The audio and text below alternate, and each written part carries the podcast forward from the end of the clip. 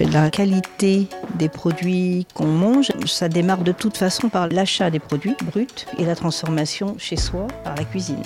Il y a quand même moyen de consommer de manière durable à Paris. Il y a beaucoup de choses mises en place comme des épiceries euh, solidaires ou les paniers de légumes par les producteurs. euh. Je pense que tous les Parisiens pourraient théoriquement accéder à une AMAP sans avoir à se déplacer à l'autre bout. Donc l'idée c'est de, de soutenir un agriculteur achetant en avance des paniers en fait de sa production. C'est meilleur pour la santé, surtout c'est sûr c'est meilleur pour l'environnement. Que signifie bien se nourrir Et pourquoi se rapprocher des principes de l'alimentation durable? Ce sont les questions que l'on a posées aux Parisiennes et Parisiens plus ou moins engagés qui s'investissent à leur échelle pour améliorer leurs habitudes alimentaires. Découvrez le Paris de l'alimentation, un podcast produit par les petits fabricants et disponible prochainement sur toutes les plateformes de streaming audio.